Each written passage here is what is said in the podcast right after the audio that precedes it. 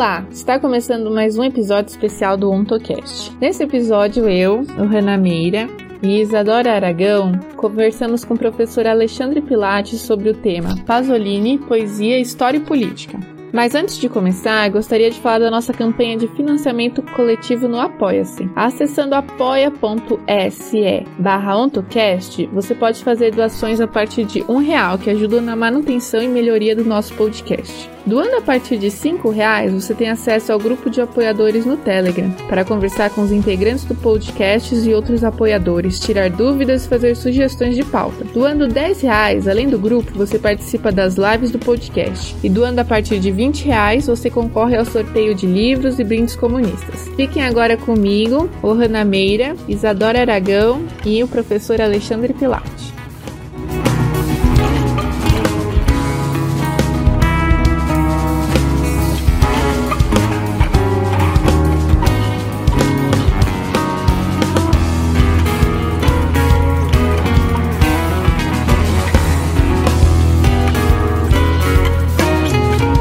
Olá, ouvintes do OntoCast. Estamos começando mais um episódio. Meu nome é Ohana Meira. Eu sou formada em Letras pela Universidade de São Paulo. Hoje estou aqui com a Isadora Aragão e vamos receber o professor Alexandre Pilate, da Universidade de Brasília. O tema de hoje é Pasolini, Poesia, História e Política. Vamos falar sobre a relação entre lírica e sociedade, como esse gênero lírica, como a poesia pode se relacionar com o mundo. É, Para começar, gostaria de pedir que a Isadora se apresentasse e também o professor Alexandre Pilate. Olá, bom momento pessoal. É, meu nome é Isadora Aragão e eu sou estudante de letras, português e francês da Universidade Federal do Piauí. A minha linha de pesquisa é teoria literária e literatura comparada e principalmente voltado aos estudos do, do insólito, mas é, também essa questão do, do insólito no contexto social e de, das análises sociais. Ótimo. E o professor Alexandre Pilate também gostaria de se apresentar, professor? Oi, pessoal. É, bom, é, eu sou professor da Universidade de Brasília, né? Sou professor lá desde 2008 e estudei lá também, fiz é, graduação, mestrado e doutorado, né? integro um grupo de pesquisa lá que é o Literatura e Modernidade Periférica. E aí dentro desse grupo eu comecei a estudar é, especificamente desde o início da minha trajetória acadêmica, assim, esse gênero que é a poesia, né? Então, é, já há algum tempo aí eu tenho estudado alguns autores como Drummond, é, mais recentemente Pasolini, né? Mas também Ferreira Goulart e outros autores de poesia, principalmente poesia brasileira, né? Muito bom. Então, assim, para começar a nossa conversa, é, eu queria falar justamente dessa da tese de doutorado sua, professor, é, chamada O Poeta Nacional Sem Nação: Impasses da Formação do Brasil na Lírica de Carlos Drummond de Andrade. É, é, é tem uma afirmação, né, um pressuposto na sua tese de, de doutorado de que toda crítica de arte ela é política. Eu imagino que nesse sentido a arte também, né, seja política. Eu queria saber, assim, em que medida a gente pode fazer essa, essa afirmação? É, quais são as bases da sua tese para afirmar que toda crítica é política e toda arte é política? Uhum. Muito bom. É, bom, então, essa perspectiva, não é, de que a gente pode considerar toda a crítica como uma espécie de tomada de posição política diante da realidade, não é? Tem a ver exatamente como você mesmo mencionou aí na sua pergunta, tem a ver exatamente com a própria própria natureza da obra de arte, né? com a, o próprio desenvolvimento é, da obra de arte na história da humanidade. Não é? Então, se nós observarmos a maneira como a obra de arte vai se constituindo né, na sua especificidade é, através da história da humanidade, nós vamos percebendo que ela, nós podemos perceber que ela é, tem uma característica fundamental, não é? que é a, uma certa tentativa de organização é, de certos dados dados da realidade concreta, digamos assim. Né? Uma, uma das, das funções da arte é exatamente essa, de apresentar para nós é, os dados da realidade concreta de uma maneira, é, por assim dizer, especial. Né? É, de alguma forma, portanto, a arte ela tem esse vínculo claro com a realidade. E não é qualquer realidade. Né? É bom a gente é, entender isso, que na verdade o que a arte vai tentar reorganizar, ou os dados concretos que a arte vai tentar reorganizar, tem a ver exatamente com o mundo dos homens, né? com o mundo humano. É, portanto, é, a, a obra de arte pode ser considerada também uma certa forma de uma certa forma de trabalho, né? E ajuda a interrogar. Ela mesma é uma forma de interrogar o mundo humano. E nesse sentido, a gente poderia dizer que o conteúdo fundamental de toda obra de arte, seja pintura, seja um, uma, uma obra, uma poesia, seja um romance, né? É, são as relações humanas. É, então, assim, o, o grande conteúdo da arte é isso. Ela, ela aborda as relações humanas. Não existe outro conteúdo para arte. As relações que o homem estabelece com outros homens, consigo mesmo, com a linguagem, com a transcendência, é, com a sociedade, digamos assim, né? com a, a natureza também. Ou seja, a, de alguma forma, esse trabalho específico que é a arte, ela tenta reconstituir, é, segundo outra lógica, esses laços é, do homem com esses fatores. Então, o tema, o grande tema da arte é exatamente as relações humanas. E aí, por isso, a, toda a arte é política, no sentido de que ela tem, fundamentalmente, ela tem um duplo, que é o mundo humano, né? que é o mundo dos homens. São as relações humanas, ou seja, toda a arte se coloca diante da realidade como um, um duplo dela, né? como uma espécie de reflexo, mas não um reflexo mecânico. Não é? é esse, fundamentalmente, é um caráter antropomórfico da arte. A arte se caracteriza, portanto, por ter forma humana. E é exatamente dentro dessa perspectiva que a gente pode, é, talvez, indicar que não só a arte se posiciona politicamente diante da realidade, mas também a crítica, quando se propõe a ler e compreender a obra de arte, se posiciona politicamente é, diante desse duplo do mundo que é a própria obra de arte. Né? Então, quando nós, críticos literários, escolhemos é, sublinhar determinados aspectos de uma obra em detrimento de outros, ou acentuar a, a mirada, por exemplo, de um certo comportamento do personagem, ou de uma certa organização de capítulos, ou de um certo gênero da poesia que é utilizado por um determinado autor, quando nós estamos fazendo isso, nós estamos, é, de alguma maneira, tomando posição diante dessa, desse processo, né? que é esse processo que a arte oportuniza de captação da realidade. Então, essa tomada de posição é política, porque nós escolhemos sublinhar ou deixar falar mais determinados aspectos ou menos outros aspectos. E esses aspectos não são apenas aspectos da obra de arte, mas são aspectos da realidade. Então, quando nós procuramos acentuar determinados significados é, de um determinado texto e às vezes silenciar determinados significados dele, nós estamos sim tomando uma posição política, mas que não é, é nos melhores casos, né? Eu acho, nos melhores casos, não é uma tomada de posição de política banal é, ou rasteira ou mais mecânica, né? É essa tentativa de tomar partido do que é humano dentro da obra de arte. Então é nesse sentido que a gente poderia dizer que não só a crítica é política, mas é a, a obra de arte também, é, é, digamos assim, política, porque tanto a crítica quanto a obra, quando comprometidas com esse princípio fundamental da relação entre a obra de arte e a humanidade, né, é uma certa tomada de partido também da humanidade. Isso é um gesto político dos mais importantes, dos mais relevantes, né, especialmente se a gente considera a, a complexidade com que a obra de arte se relaciona com a sociedade. Né? Então, acho que um pouco por aí a gente poderia tentar indicar caminhos para a resposta a essa pergunta. Certo, professor, muito obrigada. Muito interessante essa sua colocação. E como você falou que a arte ela tem essa ligação com o ser humano, essa ligação que tentar tirar, é, procurar a humanidade na, na arte, seja ela qual for, e a, a poesia lírica, é, ela é uma poesia, né, o poema, né? Ele é uma arte que é muitas vezes considerada extremamente intimista, né? É muito do autor com eu li lírico, uma conexão que a gente tem com o autor, né? A, a, o escritor, a pessoa escritor, ou então o eu lírico retratado no poema. E seria possível que, é, de uma crítica materialista, compreender essa subjetividade como um aspecto também social? Sim, bom, eu acredito que sim.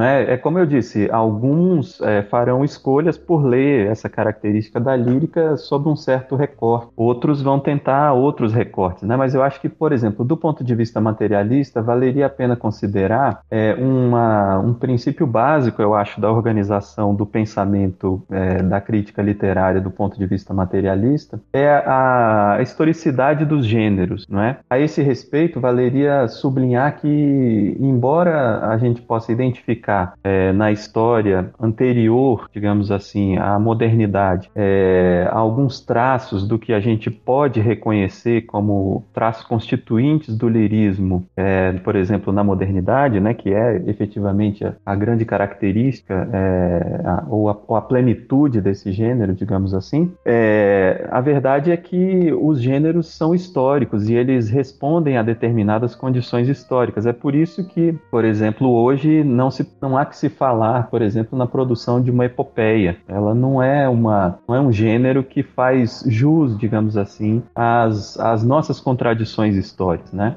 Então, de certa maneira, esses gêneros e a própria expressão subjetiva de uma determinada, é, de uma determinada forma, ela tem a ver claramente com as condições históricas que deram é, possibilidade a essa forma se estabelecer como viável né, para a comunicação entre os homens que é a literatura. Nesse sentido, então, é, esse é o primeiro elemento que ajuda a gente a perceber que, por exemplo, uma forma lírica, por mais intimista que seja, é profundamente histórica e também, nesse sentido, profundamente política. Ou seja, ela é a expressão de uma necessidade da comunicação interhumana num determinado momento histórico. Né? Uma brincadeira que a gente pode fazer é que só é possível, é, só é possível é, compor um, um, por exemplo, um concerto para piano se existir piano, se houver condições materiais da existência desse piano, de tal maneira é, que a gente pode fazer uma equivalência aí, né? uma, uma analogia e dizer que só é possível existir lírica se existe é, esse sujeito que acredita, não é, na sua, no seu isolamento em relação à sociedade. Essa crença, essa essa consubstação,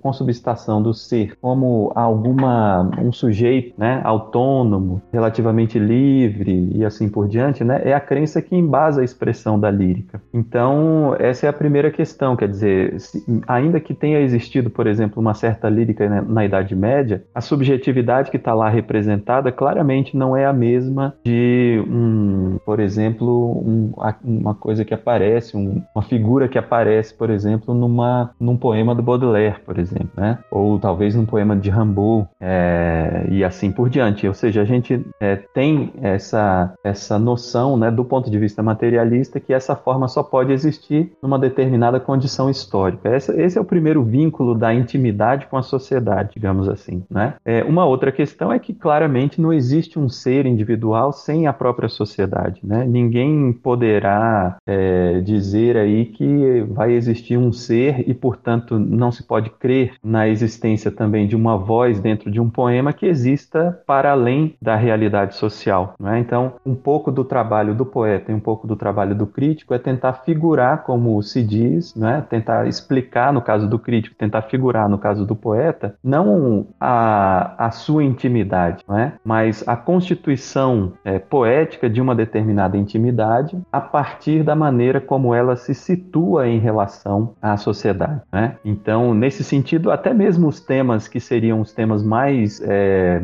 isolacionistas da poesia, como por exemplo o amor, digamos assim, né? eles têm também a sua conotação social. Primeiro, porque eles é, ninguém escreve um poema de amor sem ter se considerado pertencente a uma determinada tradição poética. Não é? Um poeta, quando escreve um poema de amor, não inventa a poesia de amor, ela é uma constituição histórica. E nesse sentido também, aquela voz que fala lá é uma voz histórica, que transcende, digamos assim, a, a própria, é, a própria condição é, individual, pessoal do sujeito que está falando ali. Né? Então acho que a gente poderia dizer assim que a crítica materialista, em alguma medida, ela nos ensina, ela nos ajuda a, a ponderar sempre que a realidade vem antes da consciência, né? E que a arte é um reflexo da realidade, mas não é um reflexo mecânico, um, re, um reflexo direto. É, e para além disso também, a arte não é uma. A arte é uma, uma formulação, ela é uma transfiguração da realidade. Então, o que está plasmado dentro de um poema, por mais intimista que ele seja, não é a intimidade de alguém, mas é a transfiguração da intimidade humana na sua relação com a realidade. Né? Então, é, nesse sentido, a gente pode dizer que a arte é uma formulação e não uma fórmula retórica, né? ou pelo menos a arte que interessa, a arte que é significativa. Né? É,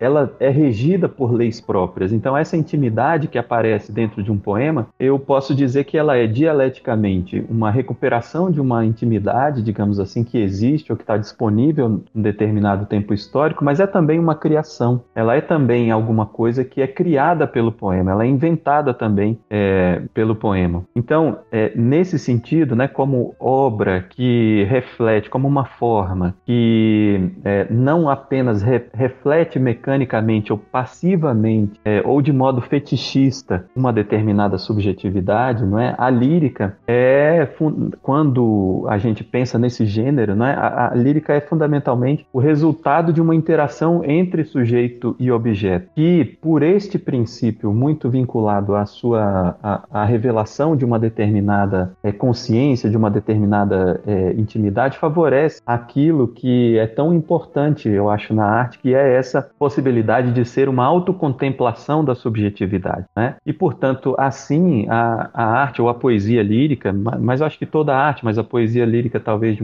uma forma mais intensiva ou segundo determinadas peculiaridades, coloca no outro nível é, as relações triviais estabelecem entre sujeito e objeto. Então a gente, quando analisa a lírica, a gente tem que fugir um pouco daquela, desse ponto de vista materialista, de um certo engano que talvez tenha sido alimentado a partir do romantismo, de que o que está representado no texto é ah, pura e simplesmente uma determinada subjetividade pré-existente ao texto. Ela é isso também, em parte, mas ela é também a constituição de uma subjetividade através da linguagem.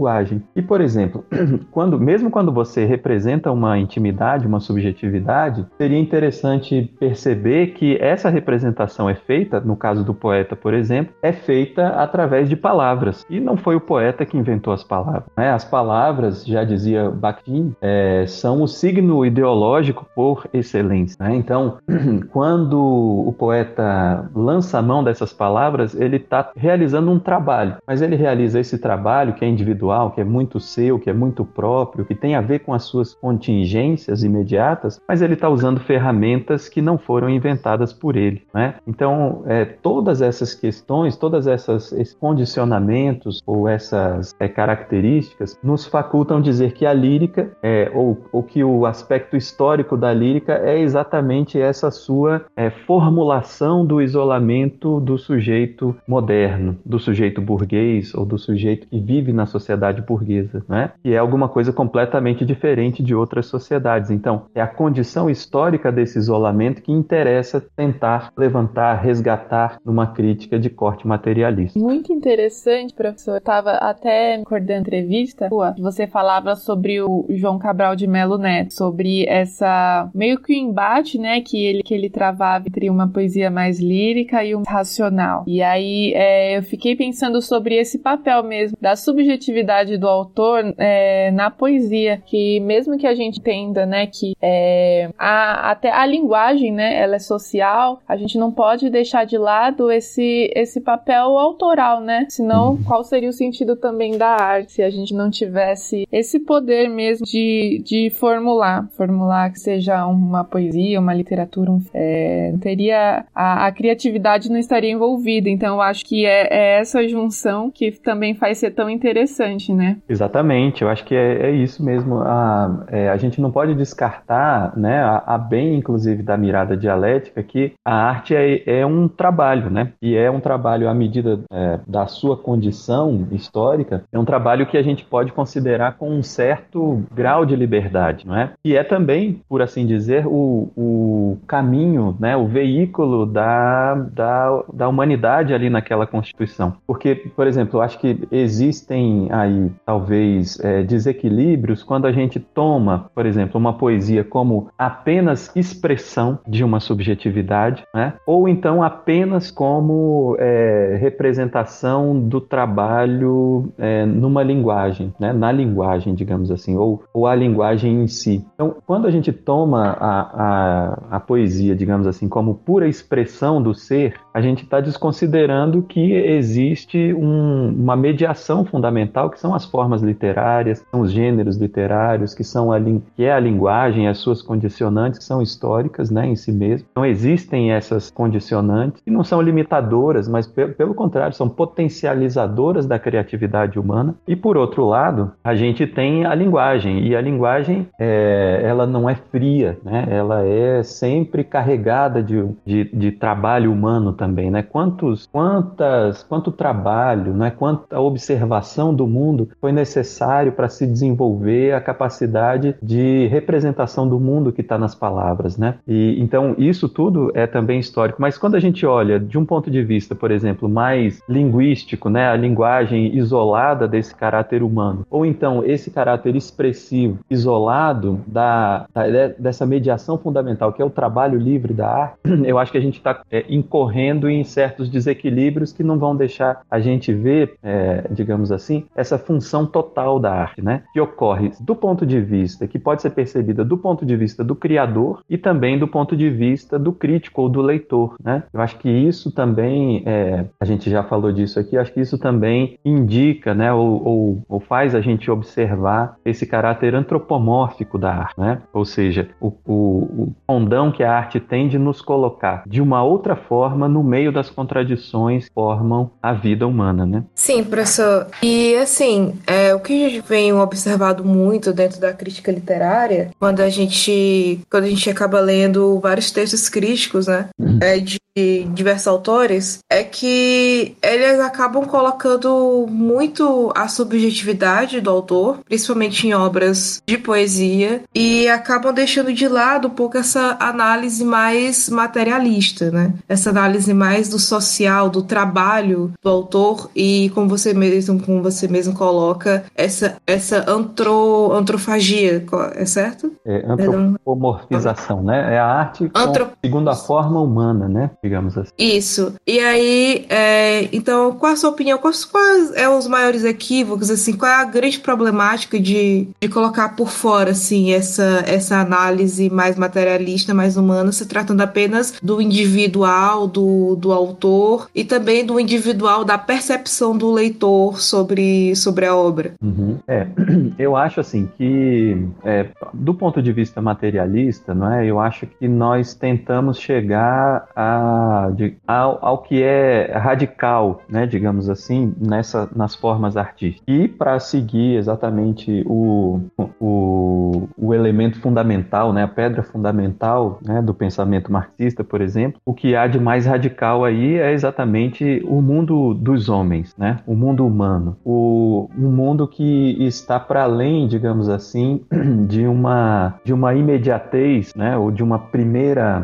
aparência que é muito condicionada pelas determinações mais é, mais fortes, digamos assim, da nossa sociedade e que são elas mesmas, é, por assim dizer, é, contrárias a esse mundo humano, né? Por isso que a gente tem insistido aqui que a arte é antropomórfica, ou seja, ela, nesse sentido também vai um pouco do caráter desfetichizante dela. É o fato de que ela é, procura essa raiz para além das, dessas aparências, dessa imediatez que aparece aí, não é? Na, na, no nosso cotidiano, na nossa vida. E essas aparências, essa imediatez, elas, elas são claramente condicionadas por elementos que são fundamentais é, para a manutenção da estrutura histórica da vida que a gente vive, não é? E que são objeto de crítica também radical da, da perspectiva materialista, digamos assim, não é? Podemos citar, por exemplo, a lógica da mercadoria, não é? A lógica da propriedade, né? A, todos os, a, os elementos mistificadores, mi, mitificadores, não é? é? De uma realidade em que é, o, capital, digamos assim, comanda e inverte as posições das relações, tornando aquelas que são relações entre os homens relações entre coisas, né? Então, a arte, quando ela se estabelece dessa forma, eu acho que ela tem uma, para falar, por exemplo, conforme é, Lukács, né? Ela tem essa capacidade realista, é, no sentido de ultrapassar essas condicionantes dessa imediatez e tentar colocar o homem em contato, segundo essa organização diferente que é a arte, não é, desses vetores da sociedade, em contato com um mundo que acontece para além desse desse mundo condicionado pela mercadoria, pela propriedade, pelo capital e assim por diante, né? E nesse sentido, então, ela aponta para uma possibilidade de reversão desse mundo, né? É,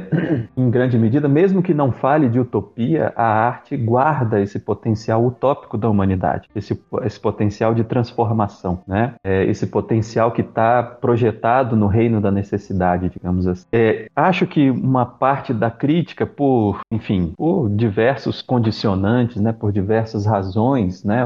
É, sobretudo atualmente, é, vai, eu acho, aderir de uma forma mais, é, mais, mais rápida, talvez, mais, é, mais, mais animada demais, talvez, né? sem crítica a, a algumas das estratégias desse mundo. Né? E às vezes, até querendo criticar, acaba replicando os códigos fundamentais desse mundo. Né? É, eu acho que, por exemplo, Frederick Jameson tinha grande razão ao dizer que o pós-modernismo é de fato a lógica cultural do capitalismo tardio. Né? E quando, em certa medida também, a própria literatura vai sendo substituída pela, por uma espécie de, de, de profusão e de hiperdeterminação da crítica, eu acho que a gente tem um momento em que as possibilidades de enxergar o mundo através da arte vão se tornando mais complexas, né? E o uso de certas ferramentas, né, de certas, certos ângulos e certos procedimentos teórico-críticos que são muito claramente vinculados ao pós-modernismo, né, ao invés de deixarmos, de nos deixar um pouco mais atentos à realidade, contribuem para uma espécie de entorpecimento em relação à realidade, né, uma espécie de sonambulismo com relação a essas categorias mais fundamentais da realidade. De um lado, o caráter da humanidade, das suas possibilidades, e de outro lado, o, as características ou os elementos que, ao contrário, é, cons, constrangem essa potencialidade humana, a propriedade privada, a lógica da mercadoria, o capital, né, e toda a organização do poder em torno disso. Então, é, eu acho que, de um certo ponto de vista, não é a, a perspectiva materialista ou da crítica materialista tenta guardar a fidelidade a, a, a essa dinâmica essencial né, da, da contradição básica que anima a nossa sociedade. Né? A, a propaganda ininterrupta do capital de que outro mundo não é possível e o encontro né, do homem consigo mesmo, por exemplo, através da arte, no sentido de que é, as determinações da sociedade estão em disputa e a arte faz parte dessa disputa, mas não de uma maneira, é, não é, eu diria assim, não é, não é o conteúdo da arte que é a política, é a condição da arte, né, que é a política. Então, nesse sentido, não basta falar é, da opressão ou não basta denunciar a opressão para que essa, essa arte ou essa perspectiva tenha eficácia, né? Muito pelo contrário, às vezes isso pode essa o modo utilizado ali pode inclusive replicar e reificar é, os, os mesmos códigos que se quer destruir. Essa é, uma, essa é uma questão complexa, mas eu acho que isso é muito, muito visto na, nessa sociedade que a gente pode chamar de pós-moderna, né? Ou, ou, desses códigos, né? Acho que um erro fundamental é destacar a esfera da cultura da esfera material, né? Então, acho que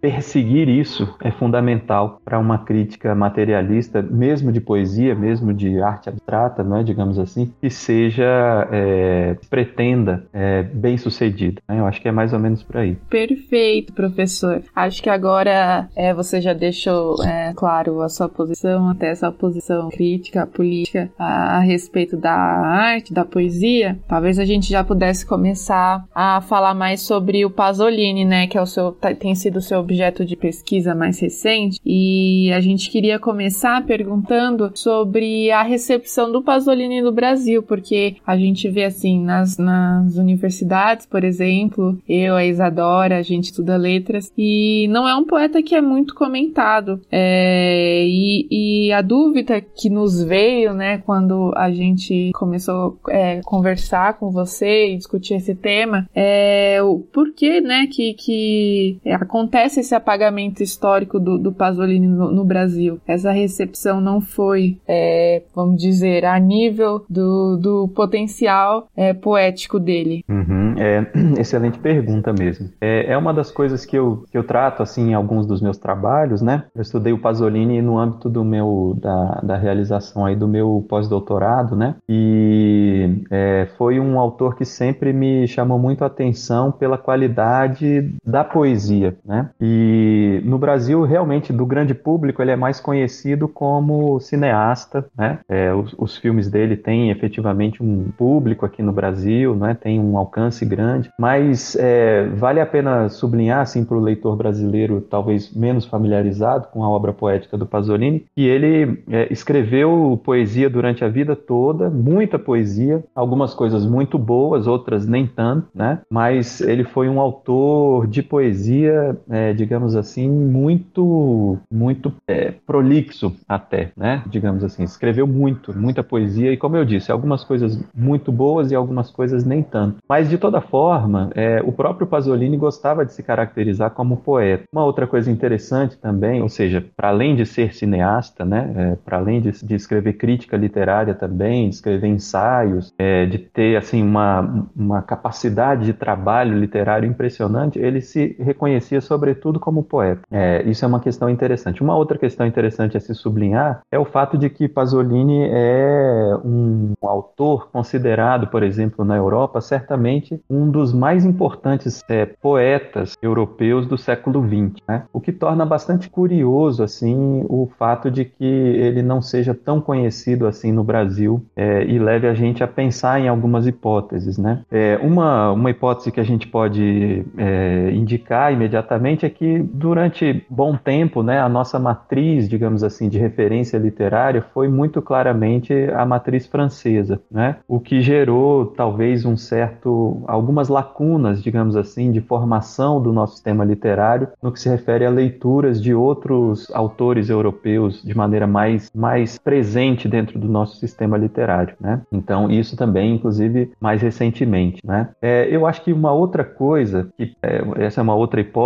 aí mais pessoal, claramente mais pessoal minha, é o fato de que é, o Pasolini não, a obra poética dele não se enquadra muito facilmente numa certa moldura pós-moderna, por exemplo, em que um autor, por exemplo, como Ítalo Calvino foi, é, foi enquadrado, né, digamos assim, nas suas recepções, na sua tradução no Brasil, que eu acho que também é um erro com relação ao Calvino. Né? Eu acho que é um grande autor, eles inclusive eram é, correspondentes, né, se correspondiam e, e, e, e debatiam um com o outro, mas o fato é que dos autores literários da Itália do século XX, né, digamos assim, a figura do Calvino chegou com mais tranquilidade no Brasil, é, é, encontrou um terreno mais fértil para si, é, diferentemente do Pasolini. Acho que também tem ver, algumas questões a ver aí, talvez, com, a, com a, essa disposição política muito forte da sua voz, né, lírica. É, tem a ver também com a dificuldade é, de tradução de algumas das suas obras. Né? Eu acho que é uma obra é, que também aposta na, no trabalho mais radical, assim, com a linguagem mesmo. Né? É uma, uma poética que chega a ser experimental né, em alguns momentos, mas não experimental vanguardista, né? mas experimental de uma outra forma muito mais consequente, muito mais interessante. Mas isso gera dificuldades também para a tradução e para a recepção da obra. Né? Mais recentemente tem havido sim muitas traduções, né? muito, muito recentemente várias obras têm sido lançadas. Né? Existem muitos estudos no Brasil também já consagrados à literatura, à poesia do Pasolini como um todo, né? mas de fato, assim, eu acho que para a, a, sua, a sua altura né, poética, digamos assim, ele ainda é realmente um praticamente um desconhecido, né? Enquanto eu estava fazendo é, o pós-doutorado, muita gente é, me perguntava, né, sobre os livros, etc. E, e, os livros, ainda mesmo entre pessoas,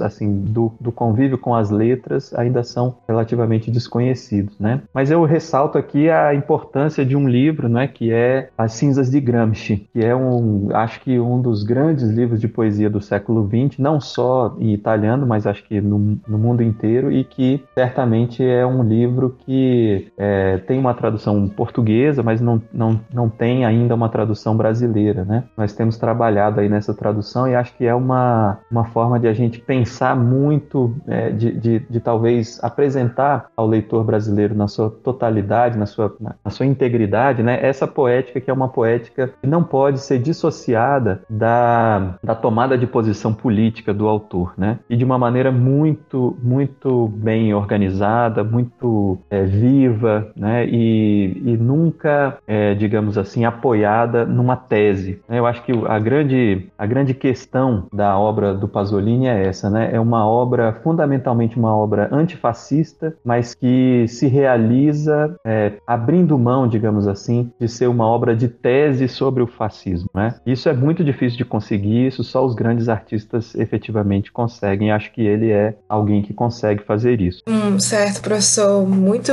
muito bom essa, essa observação, que inclusive eu mesma admito que desconhecia o Pasolini poeta, né? Eu conhecia apenas o Pasolini diretor mesmo, sendo da área das letras, e mesmo já tendo tido contato com obras poéticas. E foi muito interessante para mim é, conhecer né, o seu trabalho, para poder a divulgação, né? Que você tem esse artigo Pasolini, Poesia, Paixão e Política. E dentro do, desse, desse artigo, é, você possui o capítulo Uma Rua Começa em Drummond e Chega em Pasolini. Notas sobre poesia participante à periferia do capitalismo. E eu gostaria que você falasse mais a respeito sobre as semelhanças né, entre as poéticas do Pasolini e as poéticas do Drummond.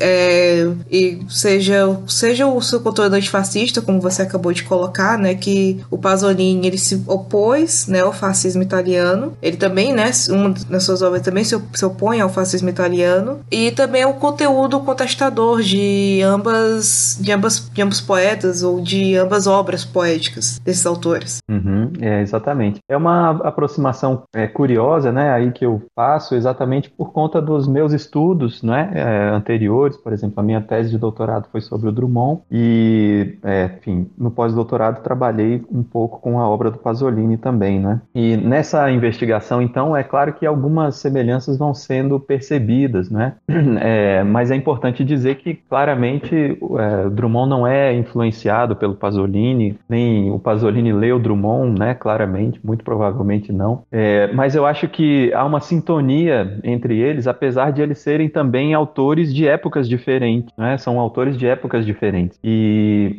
de gerações diferentes até. Mas é, que eu acho que ah, existem alguns elementos aí de aproximação entre essas obras. É, a primeira delas é essa a centralidade, talvez, por exemplo, nessa é, nessa poesia que é a dita participante, né, do, do, poeta Carlos Drummond de Andrade, que reúne aí os livros dos anos 40, né, a, a partir de é, poemas escritos a partir do final da década de 30 até 1945, é, né, e um pouco depois. É, esse conjunto de, de obras do Drummond que envolve sentimento do mundo, José, a Rosa do Povo, né, por exemplo, é, um conjunto de obras que tem muito esse foco na, na Segunda Guerra Mundial. Da mesma maneira, por exemplo, a obra que eu estudei com mais detalhe assim do Pasolini, que é As Cinzas de Gramsci, é uma obra que, é, digamos assim, procura apurar o mundo posterior à guerra. Né? Então, acho que essa centralidade do mundo da guerra, é, a Segunda Guerra Mundial e a Segunda Guerra Mundial sendo não apenas um evento histórico, não é? mas um, um manancial de contradições da civilização, digamos assim, né? que o artista olha e tenta representar, eu acho que é alguma coisa que pode aproximar esses dois autores. Né? É, em alguma medida, por exemplo, a gente poderia também atestar certas diferenças, né? quer dizer, se o Drummond está falando de antes e durante a guerra, Pasolini fala depois da guerra. E se o olhar de um, por exemplo, é para o futuro, tentando ver a superação do que o Drummond chamava, entre aspas, é, essa é uma frase dele, né? O triste mundo fascista. É, no caso do Pasolini,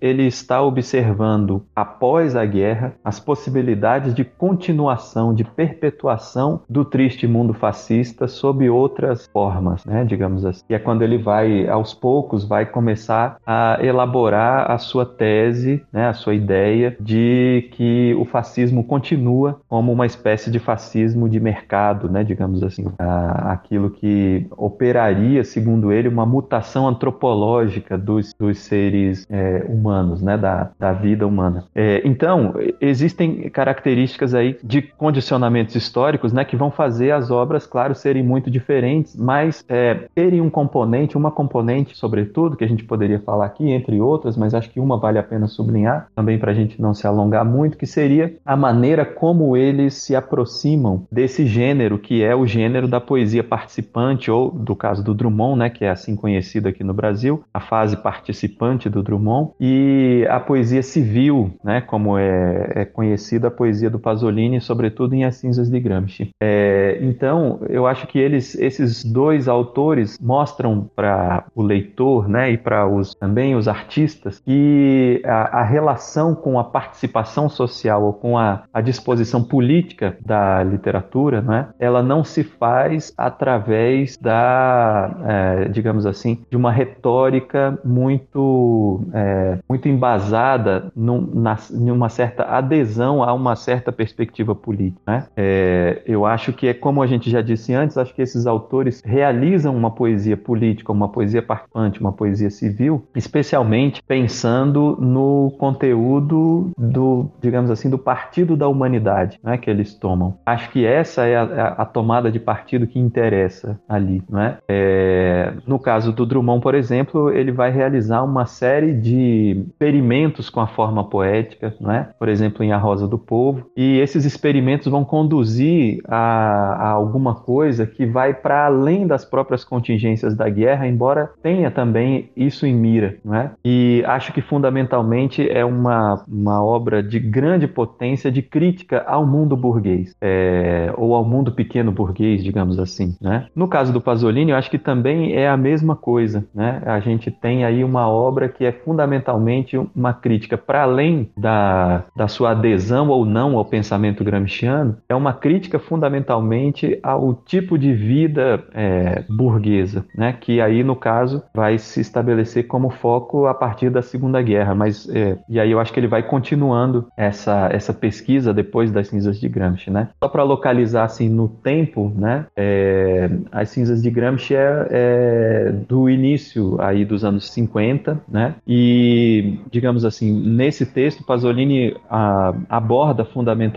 a, a sua perspectiva de uma certa modernização que começa a acontecer num ritmo acelerado no pós-guerra, né? Então, acho que a gente poderia dizer que tanto no caso de Drummond quanto no de Pasolini foi possível construir uma poesia que é profundamente lírica, que é profundamente intimista em alguns momentos, que se fortalece como crítica ao mundo burguês e que aponta fundamentalmente para a crítica das estruturas é, fundamentais daquela etapa de modernização, né? daquilo que se é, convenciona chamar de, é, digamos assim, modernização naquele momento, né? É, ou no caso do Pasolini pós-guerra, no caso do Drummond um pouco antes da guerra, etc. e tal. É, então, acho que essas, essas condições, né, acho que são muito úteis para a gente perceber semelhanças e diferenças e, através deles, né, enfocar a relação dessas duas nações com a modernização capitalista em geral. Então, acho que são obras é, que eu diria assim, incontornáveis para perceber esse processo, seja no Brasil, seja na Itália. Muito bom, achei interessante, professor, essa questão que colocou sobre eles não terem uma ideologia, assim, não, não ser uma, uma obra de tese, né? Ah, eu sou socialista sou. Muitas podem ter, ter se colocado assim. Mas, para além disso, o que é mais interessante na poesia deles é, é essa tomada, né, de partido pela humanidade. É. Eu acho que isso deixa mais potente do que eles quererem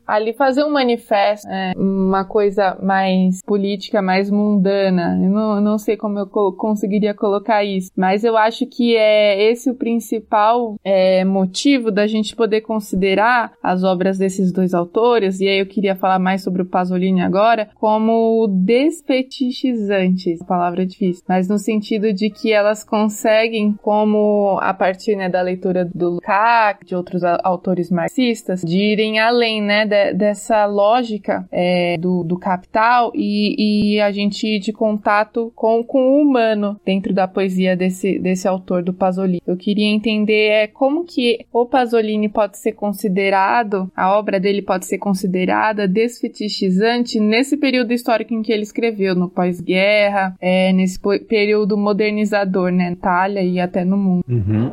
É, isso tem a ver exatamente com essa, com isso que a gente estava falando antes, né, assim, da questão da obra é, participante, né? É, a obra participante, a obra política, né, digamos assim, ela não precisa necessariamente ser, ela precisa ser antes de tudo obra de arte, né? E é com isso que ela contribui, digamos assim, para uma percepção, uma apreensão política é, do mundo, né? Então é, é isso mais do que a repetição de um certo discurso, né? Digamos assim, de um certo discurso político que é o caráter é, desfetichizante, digamos assim, da obra de arte, né? Mais do que, é, digamos assim, atuar é, sobre os leitores, desvelando, digamos assim, uma camada ideológica e pedindo a adesão desses leitores a uma determinada corrente política, a obra de arte, sobretudo essa que a gente, é, em que a gente pode identificar essa tendência realista no sentido amplo, conforme Lukács, não é? é sobretudo esse tipo de arte está interessada, sobretudo, em formular as contradições da realidade, não é? Se ela conseguir formular de maneira complexa, de maneira típica, as contradições desse momento, não é? Eu acho que de um determinado momento histórico, né? Ela pode falar da história humana como um todo, não necessariamente daquele momento. É, então, ela pode suplantar um pouco dessa urgência, dessa ansiedade, que às vezes é fetichizante, que às vezes certas obras de arte vão, é, vão apresentar certos poemas, certos romances, por exemplo, né? Vão apresentar nessa ânsia de intervir na realidade de uma maneira mais imediata, mais rápida, mais ah, há tempo para tudo, não é? Mas o tempo da obra de arte é o tempo da humanidade. É essa, é isso é que o, o grande artista persegue, afinal de contas. Não porque ele quer ficar famoso, quer, quer entrar para o panteão dos grandes autores, mas porque ele tem compromisso né, é, com a realidade. Então, eu acho que isso aparece muito na obra do Pasolini. Eu diria que ela é desfetichizante, sobretudo por uma questão, não é? É uma obra é, que acho que como poucas é, e poucas mesmo, né, sabe trabalhar de uma maneira é, muito eficiente. Não é, não é muito boa essa palavra que eu estou usando, mas assim de uma maneira muito sensível, mas que resulta num potencial político muito forte. É um trabalho com a sua própria autobiografia, é, ou seja, é a condição de, de dilema pessoal que o Pasolini vive quando se muda do interior da Itália, né, do campo para a cidade grande que é Roma, é, que faz ele perceber é, no seu íntimo as contradições do processo modernizador, né? O que faz com que esse personagem que fala, por exemplo, nos poemas das cinzas de Gramsci, é, seja um personagem que, é, através da sua voz, carrega ou, ou veicula, não é? Algumas das contradições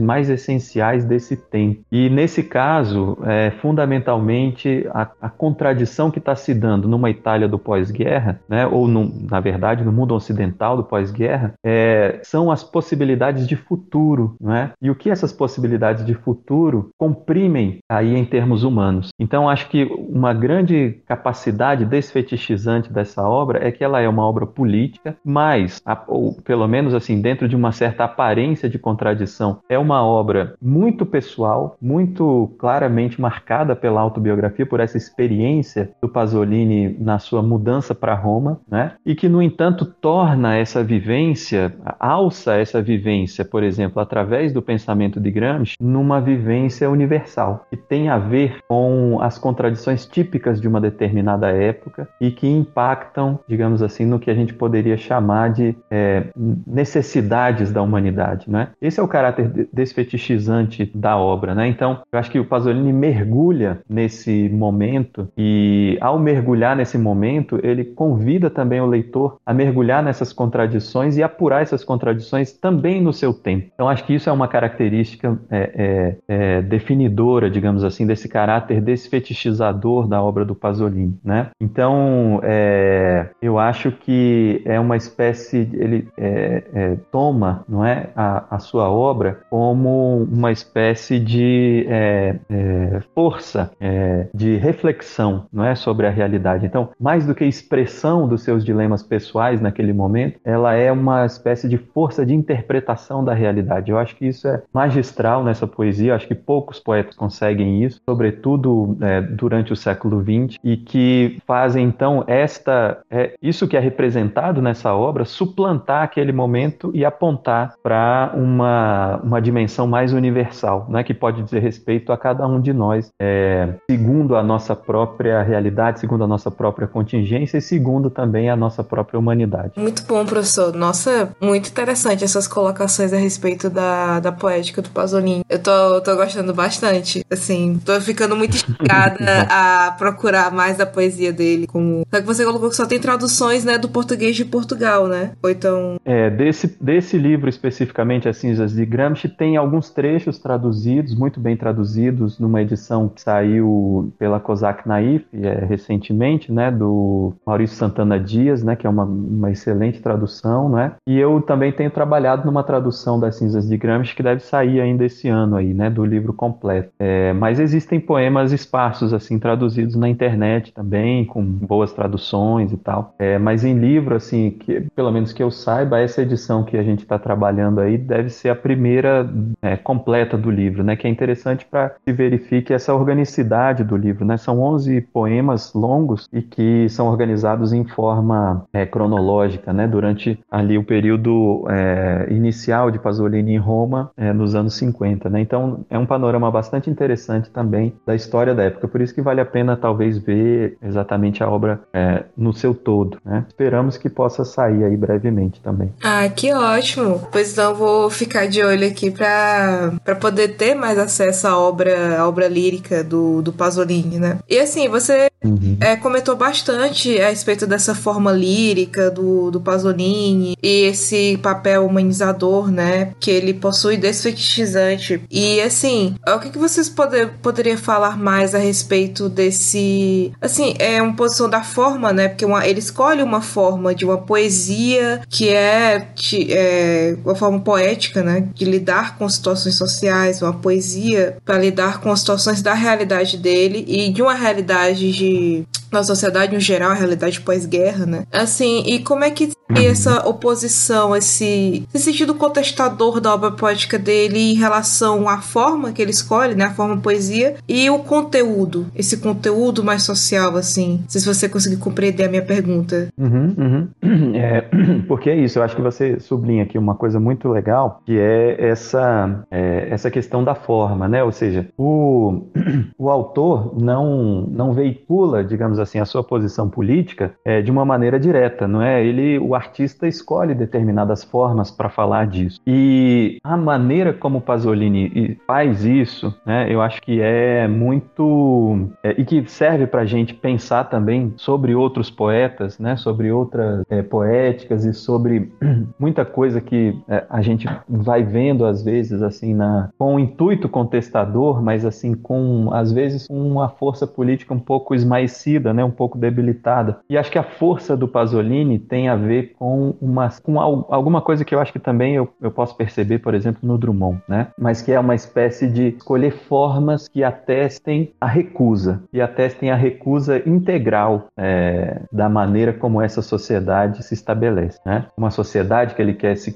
é, criticar se estabelece. É uma frase muito famosa do Pasolini que eu acho que fica muito bem representada assim nos, nos filmes dele também, mas sobretudo nessa poética das cinzas de Gramsci é uma uma, uma, frase muito, muito conhecida, que é de um poema também, em que ele diz assim: Eu sou uma força do passado. Acho que essa frase caracteriza muito bem é, um pouco dessas escolhas de mediações para falar é, da realidade presente. Né? Ou seja, ele, o Pasolini, nesse sentido, quando diz que é uma força do passado, quer dizer que quando ele diz que essa voz lírica é uma força do passado, o que ele está dizendo é que é, é preciso carregar alguma coisa diferente para esse presente. Né? E o interessante é que ele se distingue como uma força do passado, mas não como uma força que quer nos levar para o passado. Ou seja, é uma força do passado sem saudosismo. Né? Acho que isso é muito interessante, ou pelo menos, em alguns casos, um saudosismo muito problemático. Não é, não se trata de saudade do passado, mas se trata de uma certa alternativa que ganha força com algo do passado. Né? Eu acho que isso é muito interessante. Por exemplo, então, na escolha de certas referências nada óbvias para se fazer poesia nos anos 50, né? Ele vai recuperar autores do final do século XIX, por exemplo. É, Pascoli, por exemplo, é uma referência dele, né? Então, autores do final do século XIX e uma linguagem, por exemplo, que muitas vezes se aproxima da própria Divina Comédia de Dante, não é? A organização da forma em etc. e tal. Tudo isso revela essa força do passado, mas não como forma de tentar fugir do presente para o passado, mas como forma de trazer essa força contraditoriamente ao presente. Né? Então, Pasolini, por exemplo, é um autor anti-vanguardista, né? é, ou pelo menos é um autor que acredita que a vanguarda é alguma coisa talvez também fetichizante. Né? Então, isso é também uma, um atestado daquilo que eu falei um pouquinho antes, que é essa, são essas recusas, né? a força da recusa que tem a obra de Pasolini. E também a ideia de, é, que é muito presente, por exemplo, nesse livro, As Cinzas de Gramsci, que é a elegia, não é? que é o canto de morte, que é o canto de desaparecimento de um certo mundo, de uma certa re realidade. É, a elegia, portanto, é a voz do lamento, né? sobretudo por uma morte, que aí, no caso, é a, a imagem central desse livro está é, tá, tá associada à figura do, do próprio Gramsci enterrado, né? morto, e nesse poema especificamente, As Cinzas de Gramsci, que dá título a esse livro, é, nós temos ali um canto elegíaco do poeta diante do túmulo do seu grande inspirador, que é Antônio Gramsci. Então, eu acho que essas formas, né, digamos assim, da recusa, seja num canto poético elegíaco, seja na recusa da vanguarda e a recuperação de influências é, do passado literário, seja se integrando né, realidade, a, a realidade modernizadora, é, se apresentando como uma força do passado, eu acho que essas questões dão à poesia participante de Pasolini um caráter muito especial, muito peculiar e também muito potente, nesse sentido de que elas não são vocalizações, digamos assim, das é, ou vocalizações imediatas dos discursos políticos da sua época. Né? Todas essas mediações levam a gente a perceber o que há de profundidade nessa atitude política é, de recusa da modernização, mas não uma recusa saudosista, melancólica, inconsequente, mas é, de recusa consciente, né? É, de recusa consciente das suas ferramentas, de que ferramentas utilizar para combater uma, um momento em que, digamos assim, a modernização capitalista era vista em grande medida é, sob um ponto de vista eufórico, né? Eufórico. Mas o que a poesia do Pasolini apresenta é nesse momento eufórico uma,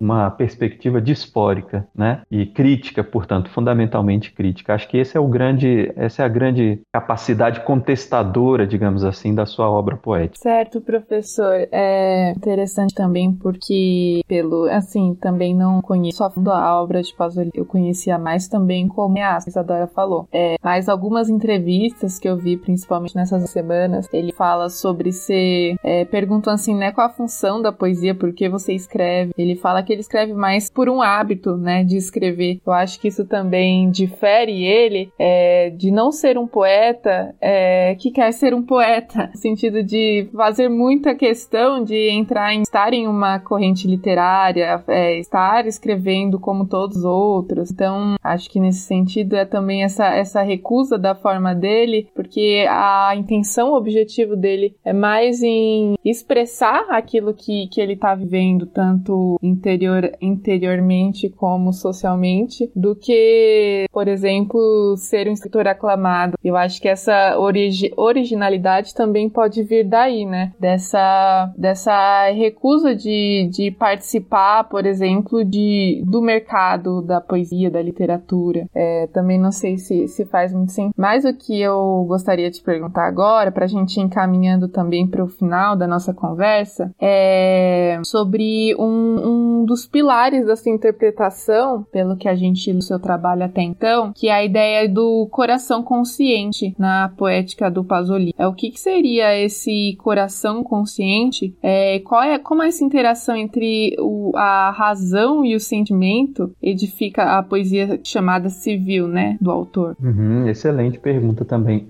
porque é um pouco isso, assim, essa tentativa de explicar a poesia do Pasolini através dessa noção de coração consciente, que é uma expressão dele mesmo, né? É, ele fala, no, nesse poema, As Cinzas de Gramsci, ele fala é, que, que segue a vida com o coração consciente, né? Depois desse encontro que ele tem com o Gramsci enterrado, né? Com o filósofo Antônio Gramsci enterrado no cemitério, ele, ele diz que segue a vida com o coração consciente, né? Então, eu acho que essa, essa categoria foi muito, essa frase, nessa né? expressão, coração consciente, foi muito útil para mim é, no contexto das pesquisas que eu venho fazendo com relação à, à poesia lírica, né? Ou à poesia em grande medida, e o, o caráter que a gente poderia dizer, ainda é, nos apropriando aqui dessa expressão do Lukács, né? É, da arte realista, né? Então, normalmente, quando se fala dessa questão da arte realista, né? Ou do, ou do realismo no sentido lukácsiano, né? Nesse sentido amplo, não como um, um certo momento da história literária, mas como alguma coisa que é, é possível perceber nas grandes obras da humanidade, digamos assim, de Homero a, a sei lá,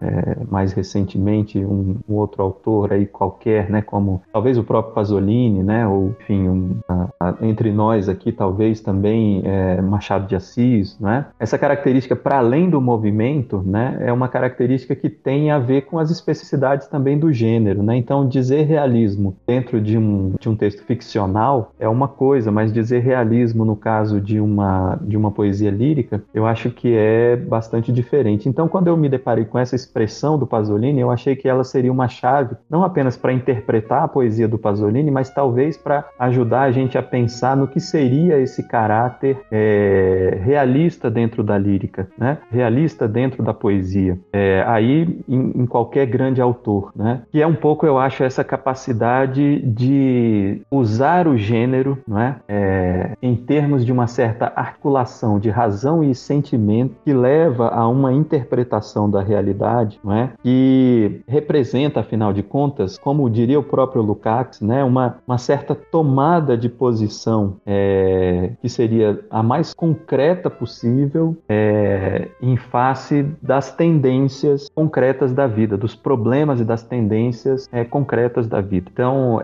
essa característica quer dizer de um coração, aí usando esse símbolo que é o símbolo mais tradicional, talvez, da poesia. A poesia começa, né, claramente a se difundir assim a partir da poesia romântica, né, como o centro é, irradiador da lírica, do sentimento, né. Então, o coração como esse símbolo de sentimento, mas que não é, se deixa, uh, deixa, se deixa expressar ou se deixa exprimir apenas por meio de sentimento, mas também com uma certa quantidade de razão é, que não é necessariamente racionalista, né, que não é fria, que não é positivista, mas que é uma razão envolvida nos problemas e nas tendências concretas da sua época. Então, acho que essa, essa característica eu percebo claramente no Pasolini, né? Evidentemente, é preciso apurar isso em cada poema, em cada texto, né? Mas eu percebo também como uma característica possível de se encaminhar uma discussão a respeito do realismo na própria lírica, né? E que tem a ver com, acho, a, possibilidade, não é, de que a, a poesia lírica também realize essa operação desfetichizadora, como diz Lukács também, que é a operação típica da arte realista, que é a operação da catarse, não é? Ou seja, seja, de uma certa passagem pelos problemas é, apresentados, concretos apresentados,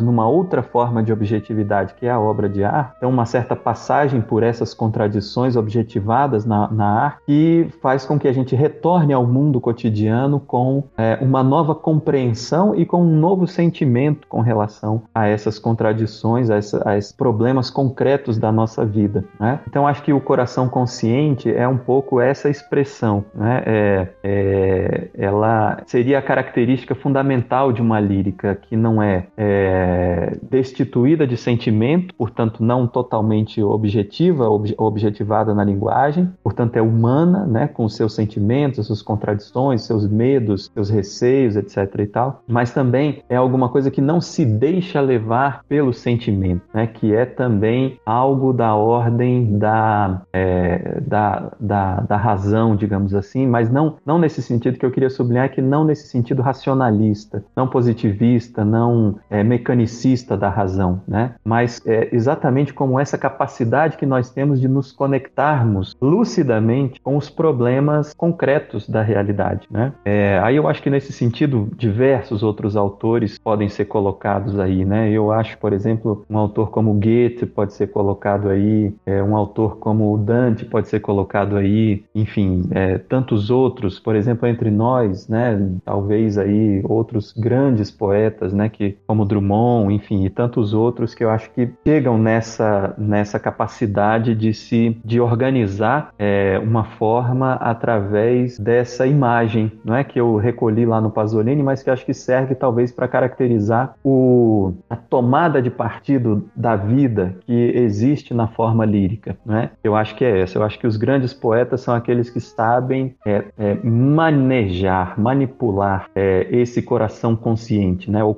conscientemente os sentimentos, né? O que não atesta frieza, muito pelo contrário, atesta é, uma, uma energia vital é, humana, né? Para além das coisas que nos é, nos levam, digamos assim, para a restrição das possibilidades de interpretação do mundo. Então, o coração consciente é um, um símbolo, digamos assim, da inteligibilidade que a obra de arte ou que a obra lírica é capaz de facultar para os seus leitores. Né? Eu acho que essa é um pouco a missão da poesia. E eu acho que, de alguma maneira, consegui representar isso com essa imagem do coração consciente da obra do Pasolini.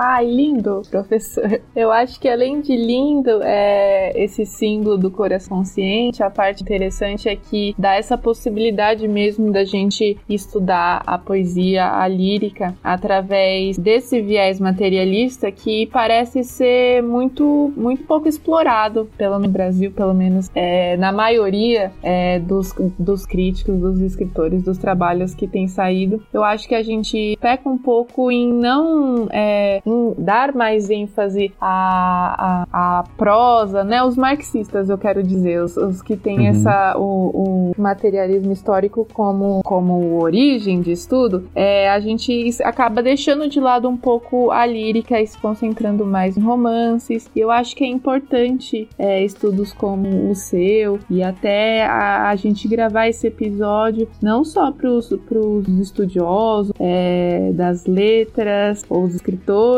mas para o público em geral, para a gente ir se familiarizando mais com o que seria essa poesia realista, né? O que seria essa lica que, que está falando também sobre esse mundo que a gente vive e que às vezes também falar sobre o nosso sentimento é falar sobre essa experiência comum que todos nós, né, partilhamos. É, agora eu acho que a gente pode ir para um momento assim de considerações finais. Queria agradecer muito a sua participação. Eu acho que foi é, essencial, foi muito edificante gratificante para nós e vai ser para todos os, ouvintes do OntoCast. Agradecer em nome de todos os membros. É, e eu acho que deixar assim livre para o que você ainda tiver para comentar, para Izzy também falar as considerações dela. Muito obrigada, viu, professor? Nada, eu que agradeço, fiquei muito honrado com o convite, muito feliz é, por ter conhecido né, também o OntoCast e poder participar aqui. Me sinto muito feliz, muito honrado com isso. E que queria parabenizar vocês pela iniciativa, né? É, eu acho que é muito importante a gente também ocupar esses espaços, né, com, enfim, pensamento de qualidade, com, com inquietações legítimas, não é? é? Num momento em que a gente tem tanta, tanta dificuldade assim, eu acho que a, ações como essa são uma grande, um grande alento, uma, uma luz assim que ilumina um pouco a nossa esperança, né? Então, queria agradecer muito ao convite, espero que tenha sido é, bom assim a, a nossa conversa, né? Para mim foi muito bom é, ter podido pensar um pouco nisso e, e dizer assim que de fato é a, eu acho, né? A literatura ainda é um, um espaço em que as contradições podem é, se revelar para nós é, de uma maneira mais é, livre, né? Afinal de contas, se trata de uma, uma a, a, arte, a literatura em si, né? Quando a gente trata dela, a gente trata de liberdade, mas não essa liberdade que é propalada, digamos assim, pelos liberais, né? Mas aquela liberdade que tem a ver com o trabalho e trabalho livre, né? O trabalho possível, humano, né? Humanizado e que pode ajudar a gente a imaginar de fato, não só imaginar, mas a construir é, a, essa realidade. Eu queria dizer também assim que, conforme diz o Antônio Cândido, né? A literatura é um direito e é importante que ela possa estar é, acessível, né? Que ela possa estar presente na vida das pessoas também, porque essa, essa sim é uma, uma questão importante, é uma tarefa importante para nós que somos pessoas de letras, né? É fazer com que esse direito seja efetivamente vivenciado na, na vida brasileira, né? Então acho que isso é uma missão nossa e acho que um trabalho como o de vocês acaba contribuindo muito para isso. Então queria agradecer mais uma vez, parabenizar, desejar muito sucesso aí, uma, uma estrada longa e virtuosa aí para o OntoCast, tá? Muito obrigado. Muito obrigada, professor Alexandre. É, para mim, realmente, como estudante de letras, é, foi muito gratificante essa conversa. É, eu adorei conhecer mais sobre o Pasolini enquanto, enquanto escritor, né, enquanto poeta. Certamente vou buscar mais sobre as obras dele e também acho muito importante tirar esse caráter. É, é, porque a galera, as pessoas acabam colocando muito caráter como ah, a poesia é muito subjetivista, a poesia não aborda tanto a realidade, não trata tanto do real, ela não se importa com questões sociais, é muito individualista. E eu acredito que é importante haver essa conversa para justamente quebrar esse estigma a respeito da, da obra poética. E eu fico muito feliz de você ter aceitado esse convite, ter vindo aqui, ter falado sobre todos esses detalhes, tanto a poesia do de Pasolini, até como um pouco da poesia de Drummond. Então, muito obrigada por, por, esse, por esse diálogo aqui com a gente. É, pra gente finalizar, eu o, a versão, né, que eu li das cinzas de Gramsci, eu não sei se é essa que o professor tinha mencionado, mas é uma tradução do Egito Gonçalves. É, enfim, eu encontrei aqui no, no, pela internet e eu achei muito bonito esse trecho, que, que é o finalzinho. Eu vou ler pra gente entrar mais no clima e finalizar com vontade de ler mais Pasolini. Ótimo. Então, são os, os últimos três é, estrofes, né? Ela termina assim: é, A vida é um murmúrio, e os que nela se perdem, perdem-se serenamente se ela lhes encheu o coração. Ei-los que gozam a noite, miseráveis. Neles tão fracos, o poderoso mito renasce. Mas eu, com a consciência de quem só na história encontra a vida, poderei alguma vez agir por paixão pura se sei que a nossa história terminou? Então é isso. Muito obrigada. Ficamos então por aqui e nos vemos no próximo episódio do OntoCast.